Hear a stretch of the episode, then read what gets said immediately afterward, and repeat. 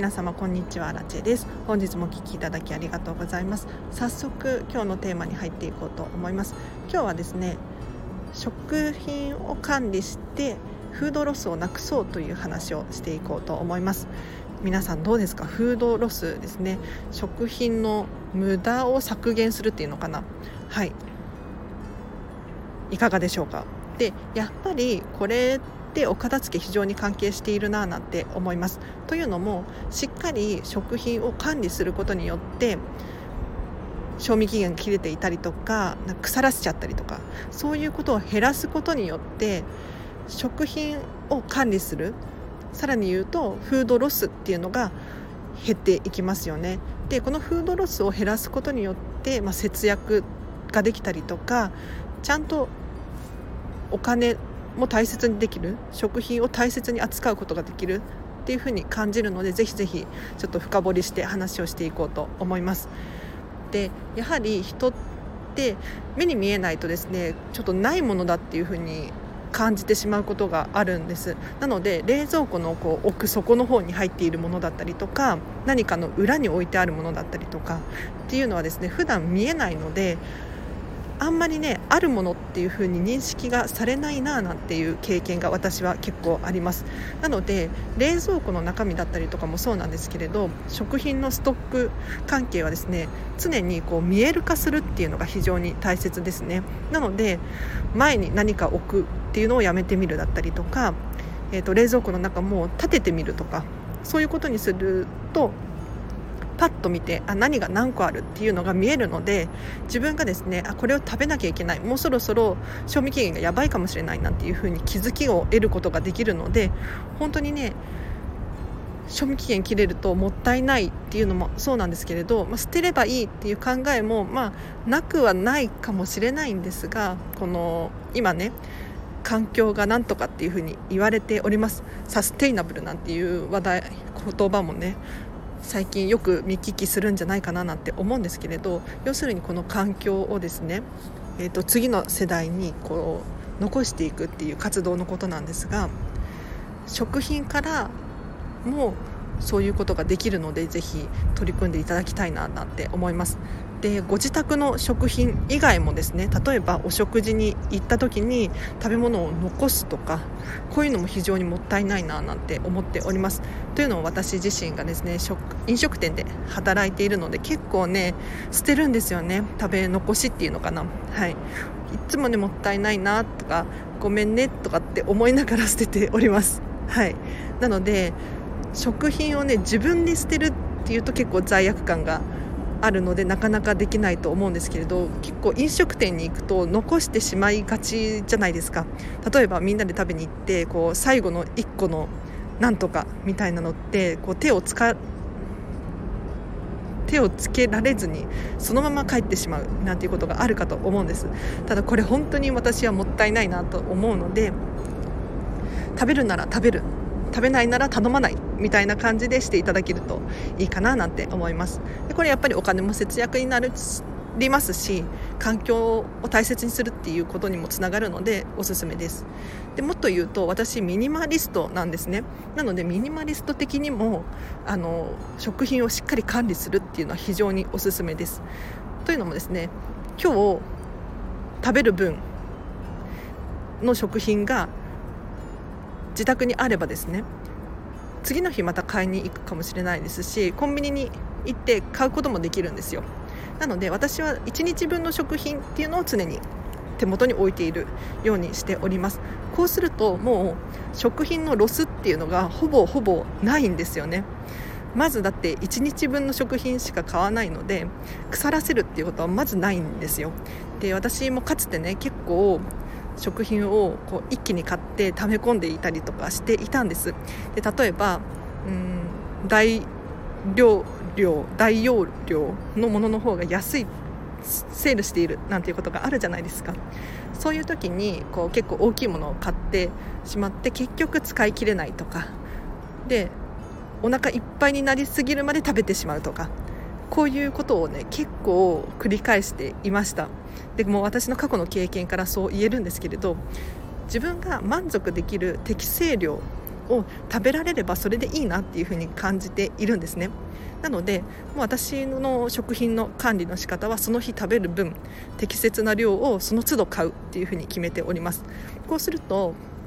余計な出費だったりとかもないですし食べたい時に食べたいものが食べれる。要するに昨日の残りがあるから今日はこれねみたいなことが一切なくなるんですよ。これも非常に、えーと、考え方としてありだななんて思うのでぜひ参考にしていただければなと思います。では今日のはこの辺りにします。で今日の合わせて聞きたいなんですけれどこれに関連してですね過去にお片付けを終えてサステイナブルについて考えようっていうテーマで話している回があるのでこちらリンク貼っておきます。で今日は食品特化で話をさせていただいたんですけれどお片付けをすることによって物を大切に扱えるようになるなっていうふうに思います。で例えば余計なストックをたくさん買ってしまって使い切れないなんていうこともなくなるので、えーと環境にも優しいしお財布にも優しいっていう話をですね詳しくしている回があるのでぜひ気になる方いらっしゃったらこちらリンク貼っておきます。チェックしてみてください。ということで今日はここまでにします。でねやっぱりね環境大切だなって思うんですよね、うん、特に最近はそうですね。なんか日本って情報がこう外国からの情報がなかなか入ってきていないななんて思うんです。で今日もあの食品関係の本を読んでいて思ったんですよね。でこのままだとやばいなっていうふうに思ったのでちょっとこの話をさせていただきました。というのも例えば外国では結構もうお肉を食べることだったりとかそうですね。そう動物性の食品に関しては結構ね知識が広まりつつあるっていうふうに感じております。で肉食の何がいけないのかっていうとやはりその牛さんだったりとかが出すガスが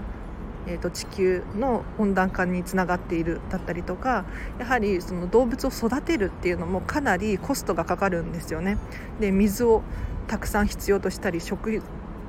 食餌代が餌代だったり餌をたくさん食べさせてあげなければならない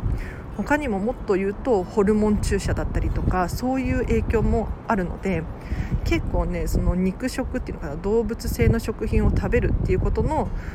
考え方っ知識っていうのはねかなり外国では広まりつつあるんですよ。ただ日本ではねまだあんまりないななんて思いますね。うん。でその肉食が100%悪いとかっていう問題ではなくってえっ、ー、と何がいけないのかっていうと必要以上にこう取りすぎてしまうっていうのがあまり良くないななんて思います。なので自分の満足できる量っていうのをしっかり把握していただいてですね取りすぎないように注意する。で私も過去にその何ていうのかな炭水化物をめっちゃ食べてる時期があったんですよね。でお肉とかも結構食べていたんですけれど最近気づいたのはこんなにお肉食べる必要ないなと。思ってですね結構自分で作る料理に関しては、まあ、お肉も食べますしお魚も食べるんですけれど、まあ、必要最低限というか自分が満足できる量っていうのを心がけております。はい、なのでこう地球の環境だったりもそうだし結構外国からの目線というのかなもう最近は私は気になり始めておりまして例えば未来今日本でも割と広まりつつある、えーと、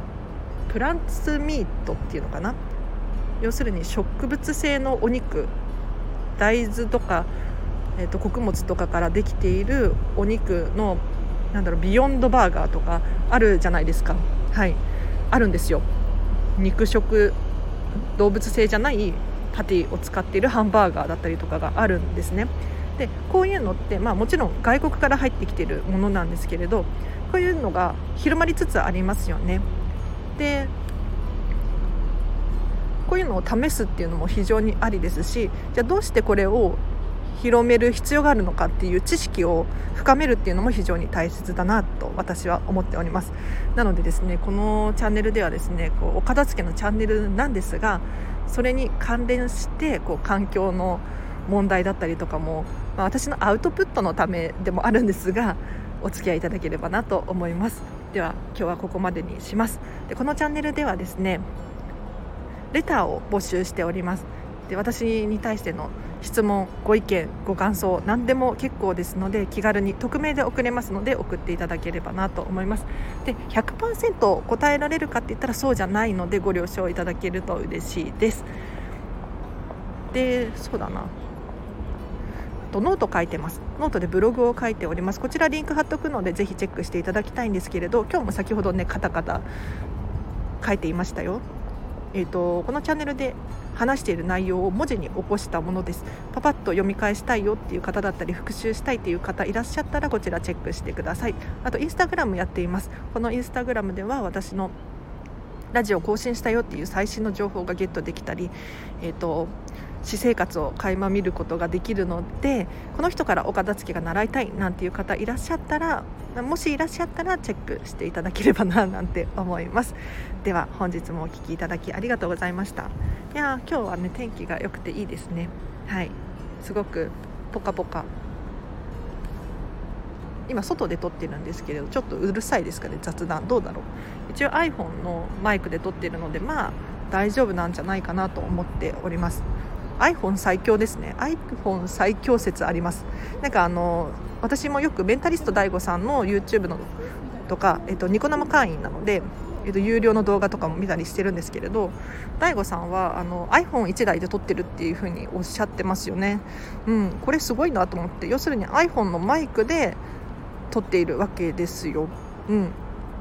でそれで十分なんだなってで結構私もこのスタンド FM 撮ったりしているのでマイクを買うのか買わないのかだったりとかイヤホンをいいの買うのか買わないのかだったりとか悩んだりするんですが iPhone が最強かななんて思うのでとりあえずこのまま少し続けさせていただこうと思います。というのもあのこのスタンド FM もそうなんですけれどまだ収益化できてないんですよね全然